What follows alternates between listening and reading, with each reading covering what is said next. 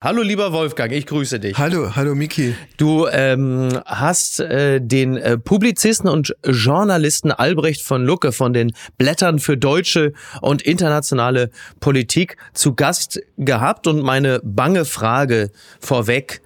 Bist du zu Wort gekommen, konntest du zwei oder drei Sätze sagen in diesem, ich nenne es jetzt erstmal noch wohlwollend Gespräch? Also bevor ich dir diese existenzielle Frage beantworte, kann ich dir versichern, auch ich hatte das bange Gefühl, komme ich zu Wort, schaffe ich es irgendwo, wenn er mal Luft holt, ein bisschen länger Luft holt, irgendwie dazwischen zu gehen oder nicht. Also um es abzukürzen und die Antwort ist, ich bin zu Wort gekommen, aber er hat zum einen einen unfassbaren Mitteilungsdrang. Ich meine das übrigens positiv der hat Ahnung, der weiß unglaublich mhm. viel, der kann wunderbar kombinieren, der hat auch eine klare und, und äh, Haltung und eine eindeutige Meinung. Von daher war das alles okay.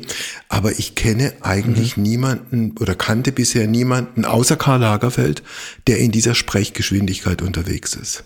Da würde ich mich anschließen, was meine persönliche Haltung angeht. Also Mitteilungsdrang habe ich auch nicht. Ab der Ahnung, da scheitert es schon. Umso schöner, dass ihr euch miteinander unterhalten konntet. Ich verfolge äh, Albrecht von Lucke meistens, wenn er zu zu Gast ist bei äh, Studio 9 im Deutschlandfunk ja. Kultur mit dem äh, überaus geschätzten Corbinian Frenzel. Ähm, der hat dann auch immer so seine liebe Mühe, ihn einzufangen. Insofern bin ich natürlich wahnsinnig gespannt, äh, wie lange du dich auf dessen Rücken gehalten hast. Und, aber, also er ja. hat mich, er hat mich ein, zwei Mal abgeworfen, da hast du völlig recht. Mhm. Am Anfang war er, ich habe ihn ja gebeten am Anfang, bitte sei, mhm. lass, lass mich auch zu Wort kommen. Das hat auch ganz gut funktioniert. Zwischendurch ist er zweimal durchgaloppiert. ja. Also hätte ich auch eine Liebe Liege neben das Aufnahmegerät stellen können und einen Mittagsschlaf halten. Aber es hat dann schlussendlich wunderbar funktioniert. Wir haben uns auch durchgehangelt. Wir mhm. sind mit Niedersachsen, da wird ja an diesem Sonntag gewählt, äh, sind ja. wir eingestiegen. Dann haben wir äh, Scholz bewertet und Frau Baerbock und Herrn Habeck und äh, sind uns dann irgendwann mal, weil es halt gar nicht mehr anders ging, äh, haben wir uns dann in diese russischen, ukrainischen, putinschen mhm. Gefilde begeben. Ach, das klingt aber doch ausgesprochen spannend. Also ich äh, werde mir das mit äh, großer Freude anhören. Ich für meinen Teil muss jetzt auf die Bühne, denn ich bin heute Abend mit Oliver Polak auf der Bühne. Jemand, oh. den du ja übrigens äh, auch schon in deiner ja. beruflichen Tätigkeit gesprochen hast. Also ich kann da vermitteln, Wolfgang, zwischen ihm und dir. Ein wunderbarer Comedian, der ich hab, ich hatte ja auch mal mit dem eine Sendung, aber der hat, der, ich weiß. also er spricht nicht so schnell wie. Das ist richtig. Äh, wie von Lucke. Ja. Aber er hat schon auch ein, ein Bedürfnis, sich mitzuteilen. Das hast du, das hast du sehr schön. wo, wo steht er denn auf der Bühne? Äh, wir sind in Hamburg auf der Bühne. Wir äh, machen ja Apokalypse und Filtercafé live. Ich ja. toure ja gerade durchs Land Super. und wir sind jetzt in, in Hamburg auf der Bühne und ähm, die wunderbare Katjana Gerz ist noch dabei, Andreas Loff. Also da gibt es noch ein paar Leute, die sich dann mit mir zusammen und Oliver Polak auf der Bühne kümmern werden. Ich glaube, ihr werdet es gut hinkriegen. Ich bin sicher. Aber zunächst einmal bereite ich äh, die, die, eben diese jetzt äh, Albrecht von Lucke und dir und äh, freue mich sehr darauf, Wolfgang. Alles klar. Vielen Dank und gerne. Bis bald. Mach's gut. Bis denn. Ciao. Tschüss. Heute ist Sonntag, der 9. Oktober. Apokalypse und Filterkaffee. Heimspiel. Das Interview am Sonntag. Mit Wolfgang Heim.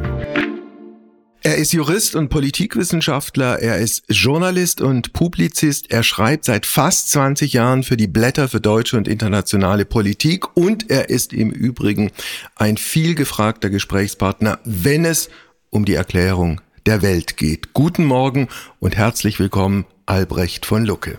Guten Morgen, lieber Wolfgang Heim, freue mich sehr. Und wenn ich auch nicht immer die Welt erkläre, wenn ich das so sagen darf, bei der großen Ankündigung. Also geht's eine Nummer kleiner. Aber äh, danke, wir haben momentan Zeiten, manchmal muss es sein, ja. ja. Mhm. Wir zeichnen Donnerstagnachmittag auf äh, stellen das Ganze dann am Sonntag online, also an dem Tag, an dem in Niedersachsen der neue Landtag gewählt wird. Albrecht, wie geht's aus? Ach, Herr Weil wird gewinnen. Aber das ist ja nicht die Welt. Wenn wir gleich zur Welt zu sprechen kommen, ich freue mich ja, du hebst ja groß an, dann wird das ein Sieg von Stefan Weil sein. äh, der letztlich das große Glück hat, dass er als äh, gestandener Niedersachse, übrigens schon nach zwei Legislaturen, er wird dann der ältest gediente niedersächsische Ministerpräsident sein. Äh, selbst Herr Albrecht, der Vater von unserer äh, EU-Kommissionschefin Ursula von der Leyen, äh, war nicht länger. Also wenn er es denn gewinnt, und ich gehe da fest von aus, äh, beide Parteien, CDU und SPD, werden allerdings gehörig verlieren. Aber viele spricht dafür, dass es dann für eine rot-grüne Koalition reicht. Äh, und das wird maßgeblich von dem eigentlich spannenden Punkt abhängen, nämlich von der Frage, ob die FDP reinkommt. Kommt die FDP nicht rein?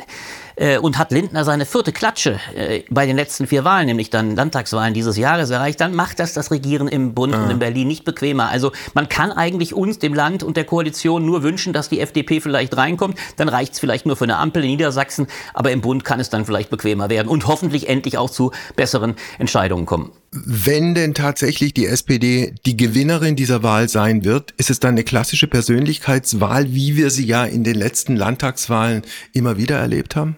Ja, absolut. Und das ist das Ironische, wenn man mal den Bogen äh, zurückschlägt. Äh, Saarland, wenn du dich erinnerst, äh, damals war ja die ganz große Frage, schafft es der so blasse Ministerpräsident, dass man mittlerweile seinen Namen kaum mehr kennt? Da war es genau umgekehrt. Da gewann dann Anke Rehlinger, die gestandene Wirtschaftsministerin. Und genau das gleiche Phänomen könnte sich ja, hätte sich, ich sag mal, ich bin frech, ich sag's mal in der äh, Vergangenheitsform. Es hätte sich wiederholen können, aber Herr Altusmann ist in Niedersachsen zu schwach. Er hat nicht das Rehlinger Format und äh, Stefan Weil ist so anerkannt und übrigens auch so niedersächsisch. Er ist so erdverwachsen, er ist absolut der Landesvater, immer sehr beschlagen und man merkt eben auch, dass er über 27 Jahre Landespolitik, äh, früher Bürgermeister in Hannover auf dem Buckel hat. Also äh, da brennt meines Erachtens nichts an und dann ist es ganz klar eine Persönlichkeitswahl, denn eines ist auch klar, äh, äh, Rückenwind hat er von dieser Koalition im Bund vom Bundeskanzler Olaf Scholz nicht erfahren. Also die SPD im Bund wird erleichtert aufatmen, aber Herr Weil äh, kann sich dann durchaus sagen, ich habe ein Stück weit dazu beigetragen, dass Olaf Scholz ein bisschen äh, sicherer im Sattel sitzt und die Koalition vielleicht endlich in Fahrt kommt. Wie groß schätzt du die bundespolitische Bedeutung dieser Landtagswahlen in Niedersachsen ein? Die ist ja, und das ist ja so absurd, äh, eigentlich von der Sache her marginal. Wenn du jetzt nochmal auf das äh, Thema kommst, was wir ja eigentlich tatsächlich vielleicht auch heute auch besprechen wollen, nämlich die große welthistorische Zäsur eine Lage, die, äh, ich würde so weit gehen, mit nichts zu vergleichen ist, was wir hier in europäischen Breiten seit 1989 erlebt haben. Also mit Sicherheit unser 9-11. Das wäre meine These. Gar nicht absehbar, ob uns das jetzt weit über eine Dekade beschäftigen wird. Wir können nur hoffen, vielleicht kürzer. Dann muss man sagen, ist natürlich die, die, diese Niedersachsenwahl ein solches Nullum, eine solche Quantité négligeable. Aber sie hat trotzdem, und das ist das Absurde, so eminente äh, Auswirkungen auf die Bundesebene. Das haben wir übrigens jetzt schon diese Woche erlebt. Allein die Tatsache, dass die Ministerpräsidenten und der Bundeskanzler bei der MPK, der Ministerpräsidentenkonferenz, derartig disparat argumentiert haben. Die CDU frontal gegen Kanzler Scholz und Stefan Weil. Beide haben kläglich versagt, also so vor allem Friedrich Merz. Während Herr Weil und Herr Scholz der Meinung waren, sie haben Großes geleistet. Viel rausgekommen ist ja tatsächlich nicht. Aber man sieht sofort, diese Wahl ist von großer Bedeutung, weil tatsächlich natürlich es der letzte Schlagabtausch in diesem Jahr ist. Danach ist ein Jahr Pause und das ist unser großes Glück, weil mhm. dann wird hoffentlich auch gute Politik gemacht. Und insofern kommt es darauf an, wer sich hier behauptet. Was du gerade angesprochen hast, Putin, Russland, Ukraine, der schreckliche Krieg mit all diesen Folgen auch für uns in Europa und in Deutschland. Wir werden im Lauf dieses Gespräches äh, sehr intensiv intensiv drauf zu sprechen kommen. Ich würde gerne, wenn du einverstanden bist, ein bisschen was Biografisches machen und hatte ehrlicherweise in Vorbereitung dieses Gesprächs das Problem, dass über dich eigentlich überhaupt nichts zu erfahren war. Über dich, deine Biografie, deine Eltern, deine Kindheit und so weiter und so fort. Bis du mir den Tipp gegeben hast, äh, auf einen Podcast mal äh, drauf zu gucken, der da heißt Jung und Naiv. Und da sind dann tatsächlich ein bisschen was äh, die Biografie angeht, äh, für mich zumindest neue Dinge rausgekommen. Äh, du hast eine Familiengeschichte, die sehr interessant ist. Ein Vater, der in gewisser Weise eine Flüchtlingsgeschichte hat, die wie aussieht? Ja, es ist sogar eigentlich ein bisschen eine doppelte Flüchtlingsgeschichte. Auch meine mütterliche Seite kommt dann aus dem Osten, aber vor allem die väterliche Seite, mein Vater Jahrgang 35, also zehn Jahre ähm, zum Fluchtjahr 1945, als der, die Familie getreckt ist, wie man das nennt, aus Niederschlesien kommt, hat also diesen, und das ist ja biografisch nicht uninteressant, äh, bei beiden Seiten, an meinem Vater sehr viel stärker, diesen Ballast äh, also hart, diese, nennen wir es dieses harte Erbe des Verlustes, also nicht nur des familiären Verlustes, übrigens mein Vater, meine Mutter halbweise, mein Vater vollweise, wie übrigens ganz viele dieser Generation. Es war ja bei vielen Familien so, dass die Kinder elternlos aufwuchsen, dann aber trotzdem noch in einer gewissen Großfamilie, der Großonkel übernahm die Fürsorge. Aber das Bemerkenswerte ist tatsächlich, dass es eine Distanz zum Westen gab in gewisser Weise. Meine Familie landete in einer Kleinstadt Ingelheim am Rhein an, 20.000 Einwohner. Und da war es immer klar, man gehört so, also auch dem Selbstverständnis nach, nicht so richtig dazu. Die Heimat meines Vaters war das Gut, was er als, er war der älteste Sohn, auch geerbt hätte, was dann natürlich nach 45 alles weg war. Aber das war Schlesien. Es blieb immer die Heimat Schlesien und ich bin also sehr stark mit Familiengeschichte, äh, mit all mhm. dem äh, aufgewachsen, was mein Vater dann wieder zusammentrachtete. Da alles weg war, versuchte er seine ganze Familiengeschichte aufzuarbeiten und hat dann alles äh, Nächte und äh, tagelang ja. äh, gesammelt und aufgearbeitet. Mhm. Es, es gibt einen aus dieser Familie, der historisch gesehen eine herausragende Rolle ganz offensichtlich gespielt hat. Dein Ur, Ur, Ur Urgroßvater eigentlich von Haus aus Mediziner, der sich dann zum Ziel gesetzt hat, die moderne Landwirtschaft zu erfinden. Ja, das ist ein ganz großer, schöner Zufall, dass du es erwähnst. Ich glaube, es sind noch eins, zwei Urs mehr. Albrecht Daniel Theer, das ist tatsächlich der Erfinder der modernen Landwirtschaft. Die wenigsten werden ihn kennen. Ich kenne ihn im Zweifel auch vor allem deshalb, weil er eben mein äh, Vorfahre äh, direkter Art ist. Äh, eine Großmutter meines Vaters, also meine Urgroßmutter, war eine geborene Teer und das ist die direkte Linie. Und das ist ein großartiger Mann. Ich kann das auch deswegen so äh, emphatisch sagen, weil ich mich mit ihm natürlich beschäftigt habe und man muss sich die Zeit vorstellen. Er war Mediziner, äh, Hofrat und Hofmediziner in Celle, hochbegabt, äh, auch philosophisch interessiert, ein sehr äh, umtriebiger, geistreicher Kopf, hat dann aber erkannt, und das macht es so ungemein spannend, äh, übrigens auch wieder hochaktuell, es ist wirklich brisant, wenn man die Sachen von ihm liest, er hat erkannt, dass in einer Zeit, er lebte um 1800, äh, in der eben die Ernährungslage noch gar nicht gesichert war, dass eben Landwirtschaft das Alleressentiellste ist, um überhaupt die Gesundheit von Menschen herzustellen. Und darüber hat er sich mit der rationalen Landwirtschaft, die in England schon viel weiter war, unter der Anleitung gewissermaßen der Adam Smithschen Ideen einer Rationalisierung der Ökonomie, hat er sich damit beschäftigt. Und er hat festgestellt, es ist ja absurd, wenn wir Felder brach liegen lassen, was damals noch gang und gäbe war, äh, dass also ein Feld immer brach lag, damit es regenerierte. Er hat den Fruchtwechsel eingeführt. Und dadurch konnte er enorme Fortschritte bei der Produktion erzielen. Alles interessanterweise, und deswegen ist er auch unter Nachhaltigkeitsgesichtspunkten so interessant, alles noch vor der chemischen Revolution, also noch vor Liebig, äh, der dann ja die Revolution äh, der, der, des Düngerns mit sich mitbrachte. Aber Theer war ein Revolutionär und, und der wurde dann von Wilhelm Humboldt bei der Gründung der Humboldt-Uni in Berlin äh, gebeten, äh, die landwirtschaftliche Fakultät aufzubauen. Also in konservativen, in aristokratischen Familien gab es früher zumindest diese Redensart, haben Sie gedient. Also fragen wir Albrecht von Lucke, hast du gedient? Ja, ja, ich habe in der Tat gedient. Ich war äh, aber lustigerweise äh, bei der Marine und auch kein sonderlich herausragender äh, Soldat. Ich bin lustigerweise, äh, das hat mir durchaus, äh, und das führt ja auch uns, zu unserem Thema. Äh, die Entscheidung stand ja für einen Angehörigen meiner Generation, Jahrgang 67, damals unweigerlich an. 86 machte ich Abitur und da ich nicht der Meinung war, dass ich nicht würde ein Gewehr in die Hand nehmen können, was ja die Frage war, die man da quasi als die Gretchenfrage gestellt bekam und auf einen Menschen nicht schießen würde können, das war die Erklärung, die man tätigen muss. Du, du kennst die Zeiten ja auch. Also insofern ist es eine Situation gewesen, bei der ich sagte, ja, ich äh, leiste diesen Wert und ich Wehrdienst und ich war auch der Überzeugung, dass eine Armee durchaus sein muss. Es war ja die, durchaus die Hochzeit des Kalten Krieges. Ich ging dann allerdings zur Marine und die Marine war immer schon ein bisschen, würde ich sagen, ziviler. Äh, es war eine letztlich äh, amüsante Zeit, vor allem auch in den ja. Kontakten. Ich lernte dann eben Menschen auch aller Couleur kennen, äh, Heizer aus dem Saarland, richtig raue Burschen, fuhr auf einem Minensuchboot, bin aber, und das ist die Anekdote, bin da mit den Worten entlassen worden von meinem äh, zweiten Offizier. Lucke, wir haben sie nicht zum Soldaten machen können. Aber du würdest im Rückblick nicht sagen, es war eine verlorene Zeit.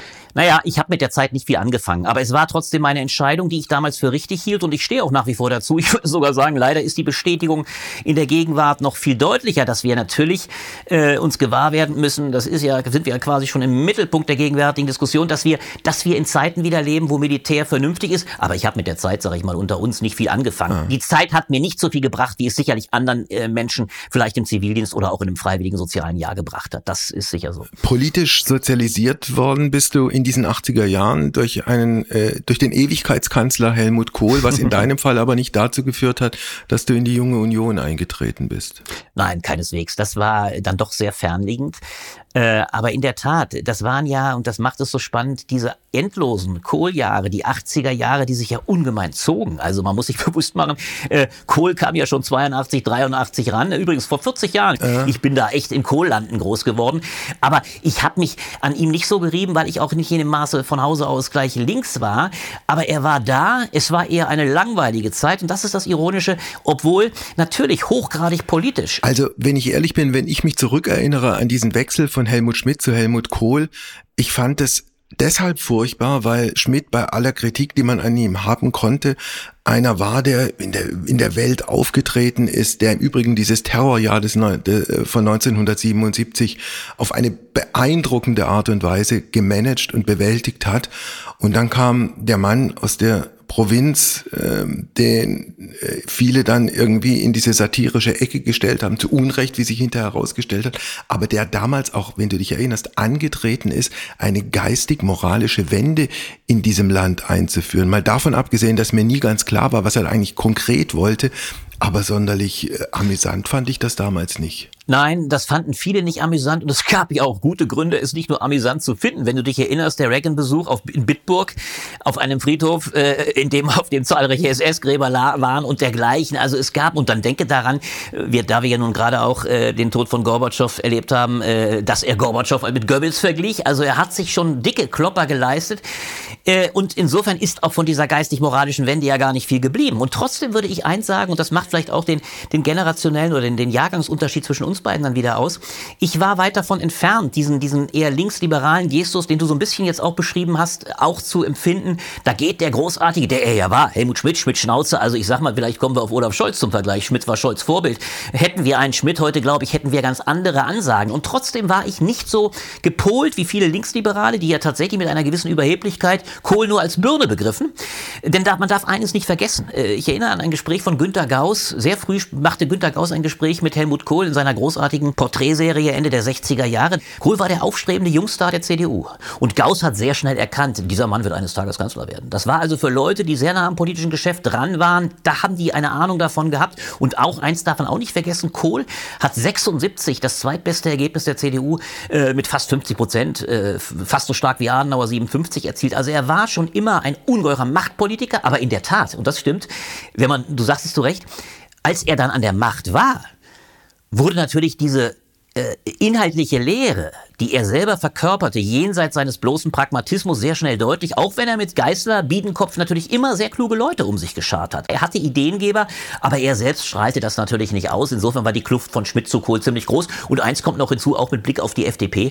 Es war natürlich eine ungeheure Verachtung dieser Genscher FDP, die plötzlich ja. die Seiten gewechselt hat, wo viele äh, übrigens dann auch sagten, das ist ja nicht mehr unser Laden. Weil du gerade diesen Vergleich gemacht hast, damals Helmut Schmidt als Kanzler, heute Olaf Scholz als Kanzler, dann springen wir doch jetzt relativ konkret in die Jetztzeit. Müsstest du, also deine Frau ist Lehrerin, angenommen du wärst Lehrer und müsstest diesen Olaf Scholz nach diesem knappen Jahr oder nach diesem Dreivierteljahr Bundeskanzlerzeit benoten. Welche Note würdest du ihm geben?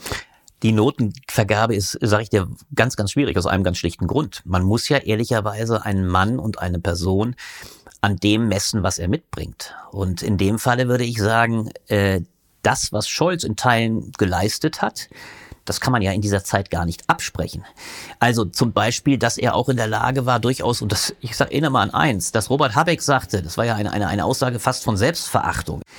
Da sagte Habeck, ich bin sehr dankbar, dass Olaf Scholz Kanzler dieses Landes ist in der Gegenwart. Messen wir es mal, und das ist vielleicht die richtige Grundlage einer Notenvergabe, an den großen Worten von Max Weber, dem Theoretiker des Politischen. Was braucht ein Politiker?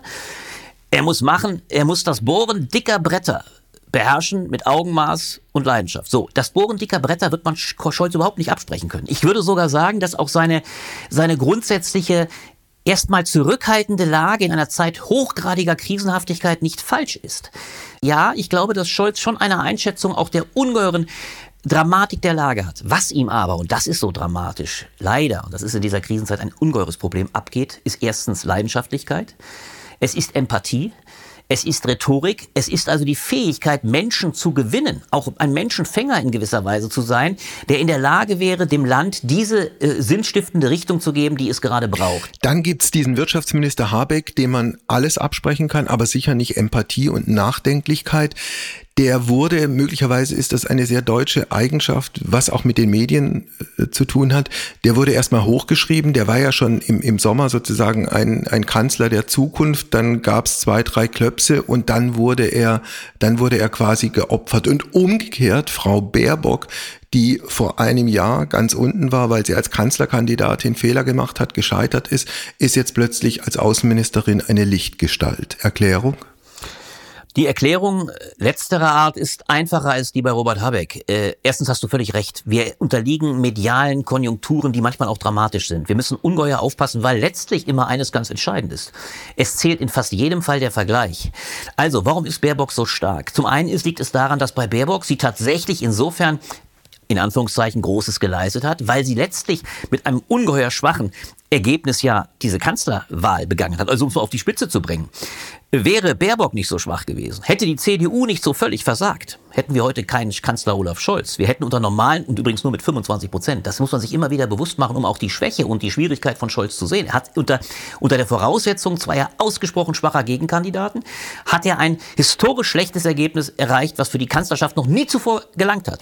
Scholz hat ja nur deshalb gewonnen, weil Baerbock auch so versagt hat. Denken wir an ihre Plagiate, denken wir an ihr so. Sie ist also mit ziemlich großer Vorbelastung in dieses Amt gestartet und sie hat schon ihre erste große Herausforderung, nämlich die Begegnung mit Lavrov, einem eiskalten Hund, dem sie die, die Augenhöhe äh, bieten konnte, bei dem sie Bestand hielt. Da hat sie eine große Bewährung bestanden. Das ist natürlich in der Tat ihre Stärke. Sie hat mit großer Empathie, äh, mit auch sehr klaren Worten in der Ukraine-Krise äh, das sagen können, und das macht die, die Vergleichsproblematik aus, was Olaf Scholz zum Teil überhaupt nicht gelungen ist. Sie hat auch, das muss man ihr sehr zugute halten, im Augenblick des Krieges, dem 24. Februar, der alles geändert hat, der also das, die ganze Koalition auf eine völlig neue, äh, in eine völlig neue Situation gebracht hat, die sie bis heute nicht adäquat bewältigt. Da hat sie es geschafft, in der außenpolitischen Situation, zunächst bei der UN-Vollversammlung, die Länder hinter sich zu bringen und ein einigermaßen gutes Ergebnis in der Abstimmung gegen Putin zu, zu Wege zu bringen. Was sie aber auch, und da sehe ich ein Problem durchaus, das macht sie aber im Ansehen der Bevölkerung durchaus stark.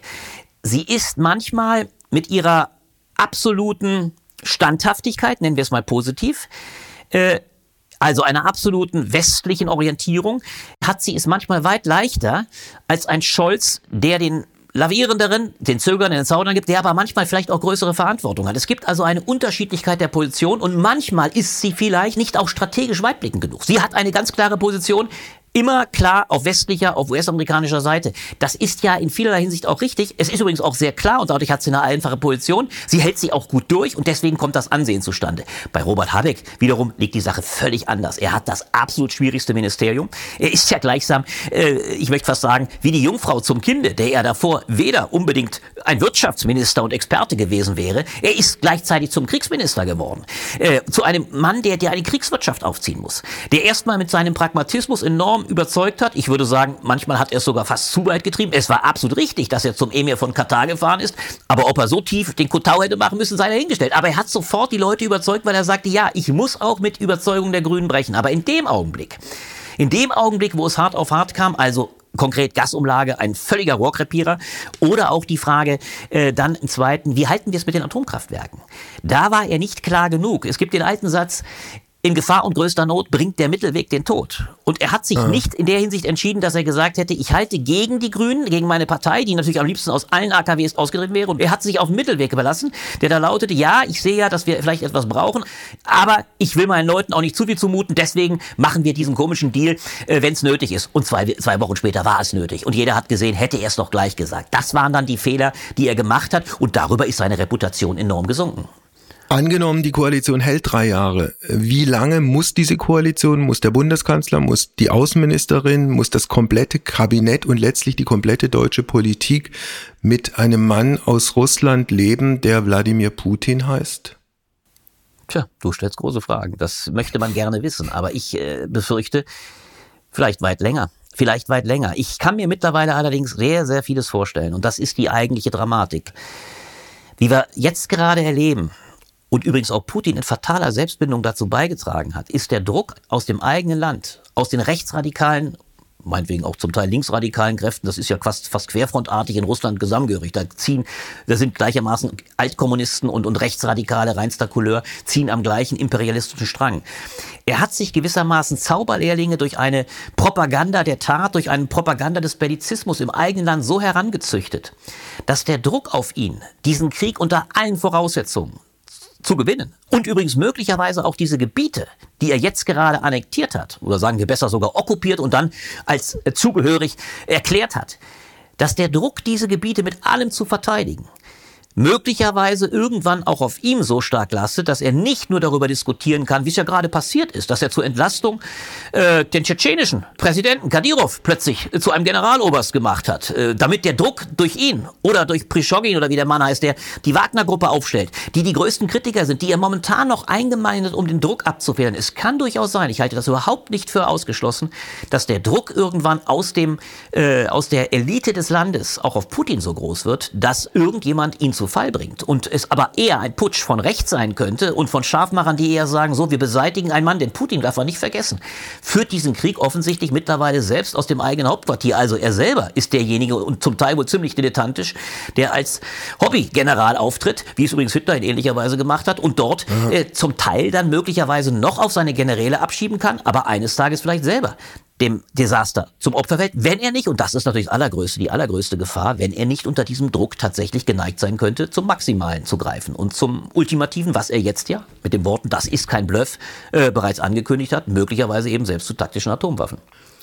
Es hat dieser Tage ein Interview gegeben mit dem äh, ehemaligen amerikanischen Vier-Sterne-General Petraeus, mhm. der auf die Frage, wie reagiert die NATO, wenn Putin tatsächlich eine taktische Atomwaffe über der Ukraine zündet. Dann sagt Petreus, dann passieren zwei Dinge. Zum ersten, die russische Armee in der Ukraine wird komplett platt gemacht, erstens. Und zweitens, die russische Schwarzmeerflotte wird komplett versenkt. Ja, und das Interessante daran, es ist ja nicht, er ist ja nicht alleine. Diese Debatten äh, laufen jetzt sehr stark und man sieht ja auch, wie ernst die US-amerikanische Regierung, übrigens zuallererst Präsident Biden, die Drohung von Putin nimmt, wenn er dreimal nacheinander an ihn dringlich sagte, machen Sie das nicht, machen Sie das nicht. So, aber ganz offensichtlich wird genau diese Eventualität eruiert, besprochen und sie wird vor allem, und das ist der einzige große Glücksfall, der uns noch bleibt, Sie wird interessanterweise auch auf der Ebene der Militärs wie auch der Politiker, aber vor allem auch der Militärs mit der russischen Seite kommuniziert. Also genau wie im Kalten Krieg, wo es durchaus immer noch Kanäle gab, eben sogar zum Teil unterhalb des Präsidenten. Gibt es Absprachen darüber und Androhungen? Und das ist das Wichtigste. Deswegen ist es kein Zufall, obwohl Petreus nicht mehr im Amt ist, dass die Amerikaner sehr deutlich ankündigen. Wir werden zwar nicht atomar möglicherweise reagieren. Das ist ja quasi noch unterschwellig angedroht. Aber wir haben derartige Reaktionsmittel, dass selbst eine Drohung atomarer Art, die dann äh, taktischer Art, das klingt immer so harmlos, aber möglicherweise durchaus eine Stadt in der Ukraine erreichen könnte. Oder äh, harmloserweise, was aber auch keineswegs harmlos sein müsste, im, in der Ostseeland. Aber wir würden auf all diese Anschläge so derartig brutal, äh, konventionell, wie es so auch äh, euphemistisch heißt, wir würden so äh, brutal äh, konventionell antworten, dass eurer Armee ein derartiger Schaden äh, antritt. Das ist natürlich eine Logik der Kommunikation, der Abschreckung, wie wir sie schon aus dem Kalten Krieg kennen und die auch aus den Kanälen, die da noch aufrechterhalten, uns ein Stück weit die Hoffnung schaffen, dass ein Putin, der wie schon Merkel sagte, und manchmal fragt man sich, was hat sie damals von dem alles gehört? Sie hat immer nur gesagt, der Mann lebt in einer anderen Welt und wie sehr er in einer anderen Welt lebt, einer fast Orwellschen Welt, der völligen Umkehrung der, der, der Wahrheiten, äh, dass man trotzdem die Hoffnung kann, also wo er plötzlich der Meinung ist, das ist ja seine ganze Ideologie, wir führen den Verteidigungskrieg gegen ein totalitäres ukrainisches Regime und vor allem gegen einen faschistoiden kollektiven Westen. Das ist jetzt die Begründung seines Angriffskrieges, äh, den er zum Verteidigungskrieg damit deklariert. Aber man kann hoffen, dass die Rationalität nicht nur sein seiner Person, sondern vor allem auch der Militärs, aber auch anderer Politiker in, in Russland so weit geht, dass sie sagen, wir wollen uns auf diese Gefahr erst gar nicht einlassen, weil die Amerikaner gesagt haben, auf konventioneller Ebene werden wir einen derartig brutalen Schlag landen, dass da nicht viel bleibt von eurer Armee.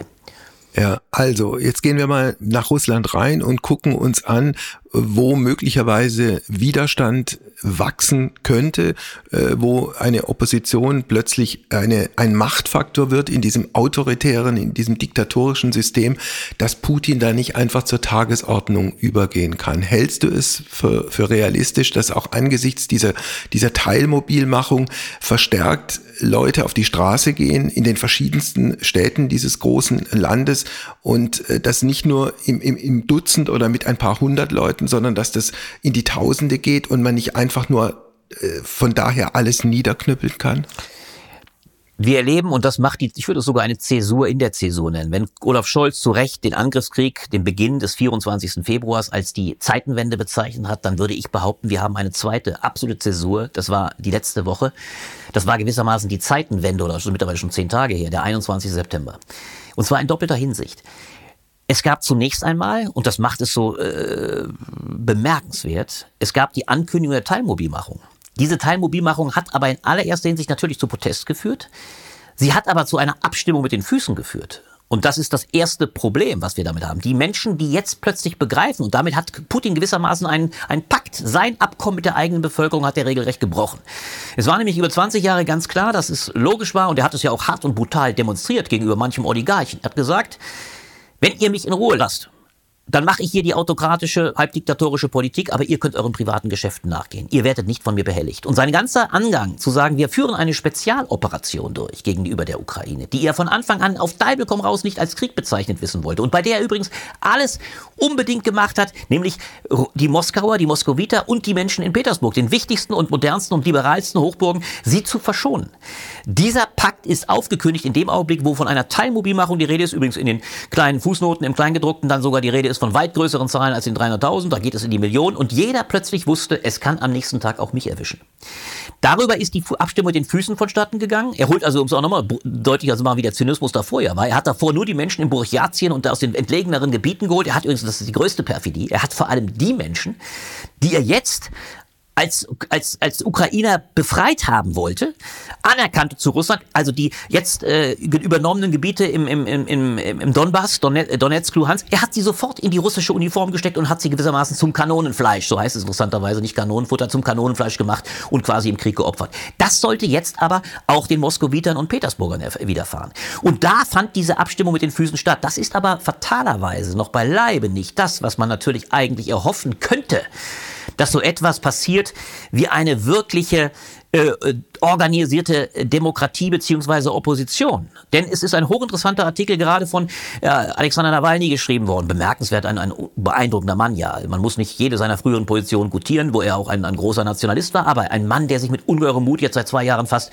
äh, im, im, im Gulag, im Lager befindet, der sagte, wir brauchen natürlich, um überhaupt eine parlamentarische Demokratie zu werden, um überhaupt eine Zeit nach Putin zu haben, brauchen wir eine organisierte Opposition. Und das, was man jetzt hört, ist tatsächlich, dass manche der Kräfte hinter äh, Nawalny, dass sie jetzt auch im Lande mobil machen, auch durchaus mit Sabotage und dergleichen. Es gibt so etwas, aber ich habe den Eindruck, dass ein Mann wie Putin, der nach wie vor davon darum weiß, dass wahrscheinlich zwei Drittel seines Landes derartige Dinge gar nicht mitbekommen, die noch immer ganz primär nur von seiner Hetzpropaganda, von seinen öffentlichen Medien Bescheid werden, dass die nicht derartig schnell aufgeklärt werden können. Also insofern gebe ich dieser Sache keine große Aussicht auf Erfolg. Dann eher, dann eben eher aus dem System selber. Das ist eine alte Tradition äh, auch der Sowjetunion. Wenn ein Führer wankt, und Putin hat schon manche Anzeichen jetzt der Schwäche gezeigt, dann gibt es dahinter Leute, die sofort dieses Vakuum wittern und Anstalten machen könnten, ihn auch zu Fall zu bringen.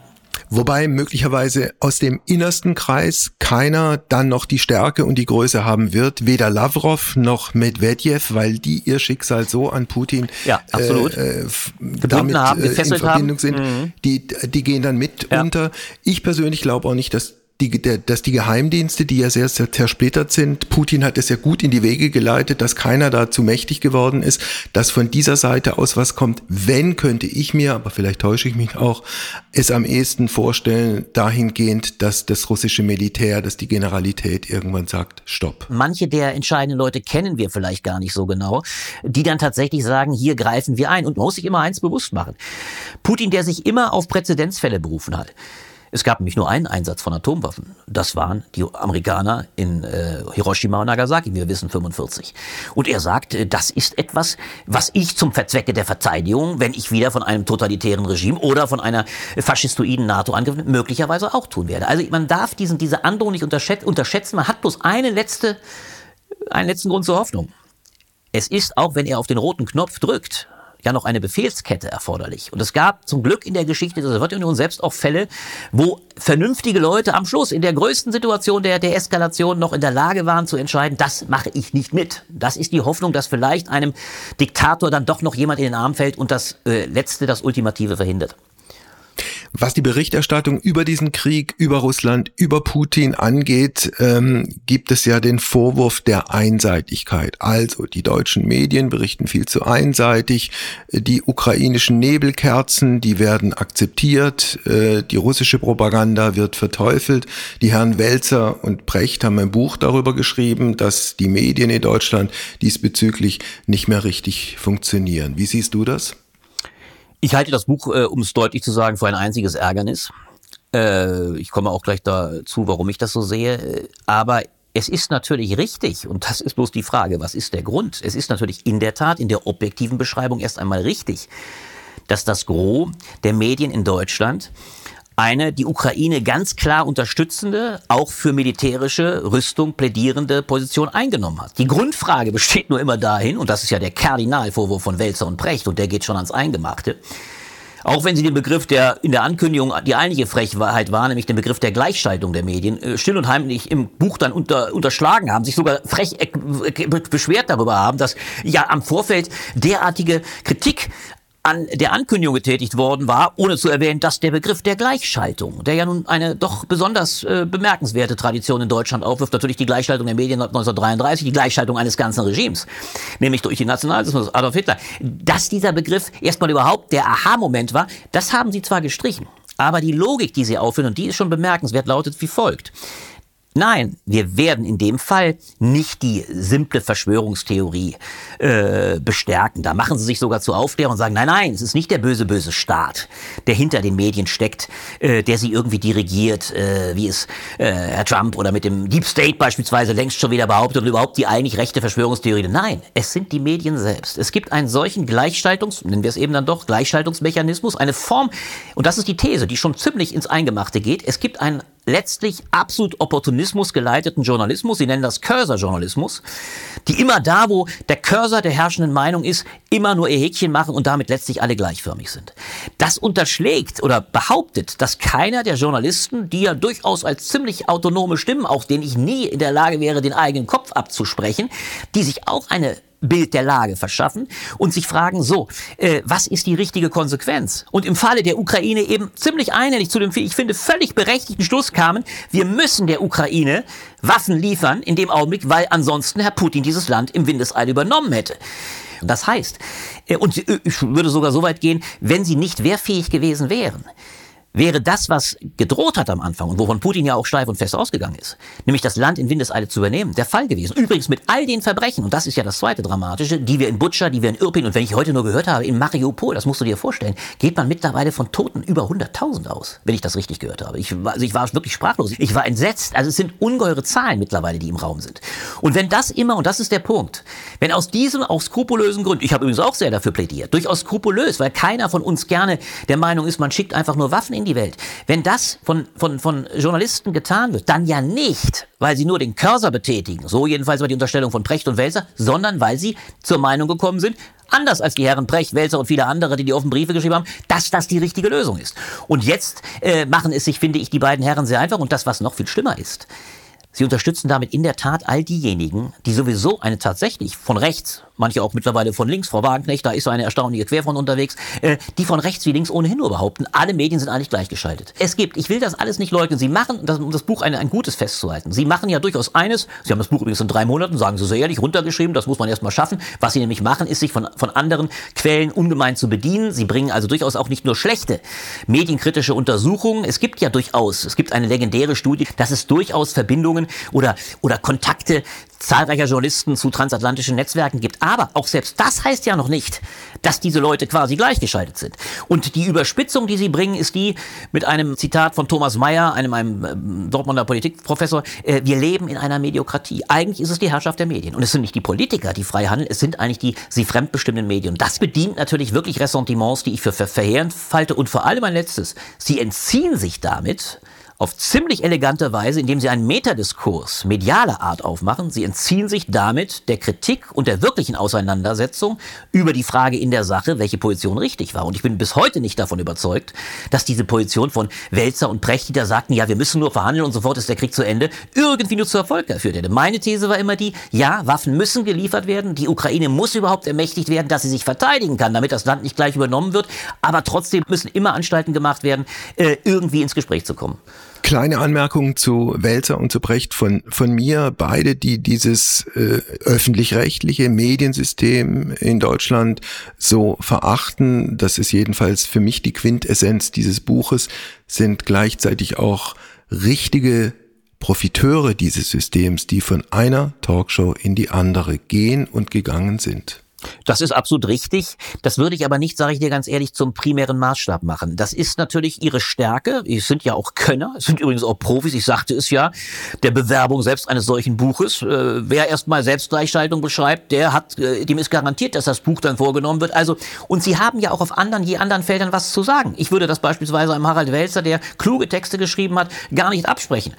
Ob Herr Precht, der sicherlich auf manchen Feldern auch was weiß, sich zu allem immer einlassen muss und das, und das macht es so interessant, immer mit dem Gestus des Allwissenden.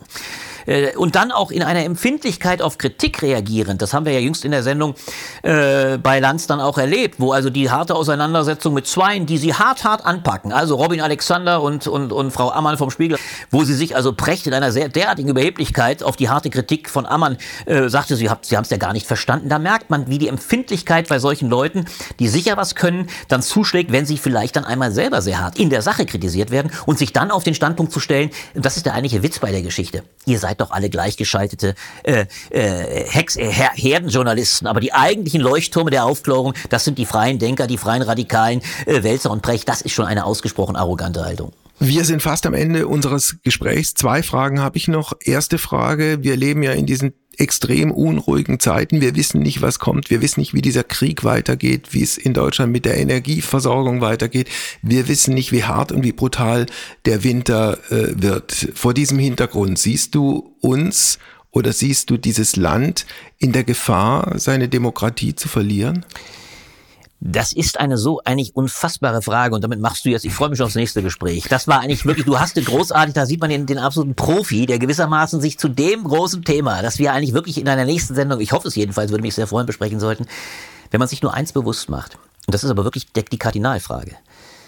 Wie geängstigt ein Land wie Deutschland gegenüber einer Attacke, und wir sind ja nicht alleine, es guckt ganz, ganz Europa mittlerweile, vor Angst äh, gebannt auf Russland. Und ich sage jetzt bewusst, militärisch müssen wir diese Angst auch haben. Ich wäre der Letzte, der nicht die Sorge äh, ernst nehmen würde. Und darüber muss man auch militärstrategisch sehr ernst nachdenken, wie weit man geht. Die Atomfrage ist eine ungeheure Frage. Aber es gibt daneben ja eine zweite, und die ist fast unfassbare Frage, nämlich die Frage, kann es sein, dass ein Land wie Russland, das von Helmut Schmidt, wir hatten ihn am Anfang, mal als Obervolta mit Raketen bezeichnet wurde. Also ein Afrik, also das war schon fast übrigens kolonialistisch. Also er sagte, ein so schwaches Land, das einzige, was dieses Land hat, ist die Atomrakete dass dieses Land mittlerweile uns als ein derartig reiches, vermögendes, auch wirtschaftlich starkes Land so in Band schlägt und in, Ach, in, Angst, äh, in Angst setzt, dass wir unseren Wohlstand, denn darum geht es ja, dass wir den Wohlstand, dass wir äh, nicht nur die Energieversorgung, sondern dass wir auch letztlich den Zusammenhalt im Lande verlieren könnten. Das geht an die Wurzel, weil wenn man sich bewusst macht, wie reich Deutschland ist und was es letztlich für mein Verständnis eigentlich als, als, Ansprache bräuchte, nämlich eine wirklich konzertierte Aktion, wie der Kanzler sie manchmal angekündigt hat, die er aber nie eingeholt hat, dass auch beispielsweise starke Unternehmerverbände, äh, starke Unternehmen sagen, die übrigens über Jahre, ich denke nur an die großen Automobilfirmen, die glänzende Geschäfte mit Russland, das billige Gas war eine permanente fließende Ressource, um glänzende Exporte dann wiederum mit China, auch nicht übrigens sehr angenehm, aber uns alle, das ganze Land, äh, äh stark und reich machende Ressource waren. Wenn man sich vorstellt, dass diese starken Player, das Kapital, die Gewerkschaften, übrigens auch die großen Unternehmen, die sagen könnten, so, wir sind bereit, endlich einen Lastenausgleich zu leisten. Wir sind auch bereit zu Zugeständnissen. Wenn das passieren würde, dann würde ich mir keine Sorge machen um die Zukunft dieses Landes. Aber dass das nicht passiert, und sich eine Regierung jetzt schon angstgebannt auf die äh, Montagsdemonstrationen mit dem fatalen äh, Begriff Montagsdemonstration im Osten schaut, das zeigt tatsächlich eine Angreifbarkeit, eine Vulnerabilität, Verletzbarkeit unserer Demokratie, die, die, die mich sprachlos lässt. Ich halte aber eigentlich unsere Demokratie äh, für allemal in der Lage, diesem ja nicht, wie Baerbock sagt, Volksaufständen, sondern bisher noch immer kleinen Demonstrationen, die man letztlich aber mit klaren Ansagen im Keim ersticken müsste, all denen zu begegnen. Da habe ich genug Vertrauen in die Demokratie. Allerletzte Frage, und da bin ich mir sicher, dass die Antwort Antwort kürzer ausfallen wird. Hast du eigentlich inzwischen ein Handy? Nein, das habe ich immer in der Tat noch nicht. Du bist ja, gehst ja ins Eingemachte, ja. Äh, es ist wirklich so, das ist wahr. Ich bin aber immer hier am, am, am. Schirm. Also ich bin erreichbar, aber ich muss gestehen, irgendwie habe ich mir die Freiheit äh, mit André Gortz, dem großartigen Kapitalismuskritiker, der immer beschrieben hat, wie das Kapital sich immer mehr vom Menschen holt. Ich werde vielleicht irgendwann auch schwach, aber bis heute habe ich noch nie ein Handy besessen. Das ist wahr, ja. Du kannst dich auch mal mit Uli Hoeneß austauschen. Der hat meines Wissens auch kein Handy und vielleicht kommt der beide zu dem Ergebnis, dass das eine Investition in die Zukunft wäre. Vielen Dank für das Gespräch. Ich danke dir, Wolfgang. Es war eine große Freude und ich hoffe auf Fortsetzung. Tschüss, bis bald. Bis bald. Heimspiel. Apokalypse und Filterkaffee ist eine Studio Bummens Produktion mit freundlicher Unterstützung der Florida Entertainment. Redaktion Wolfgang Heim. Executive Producer Tobias Baukage. Produktion Hanna Marahiel. Ton und Schnitt Christian Pfeiffer.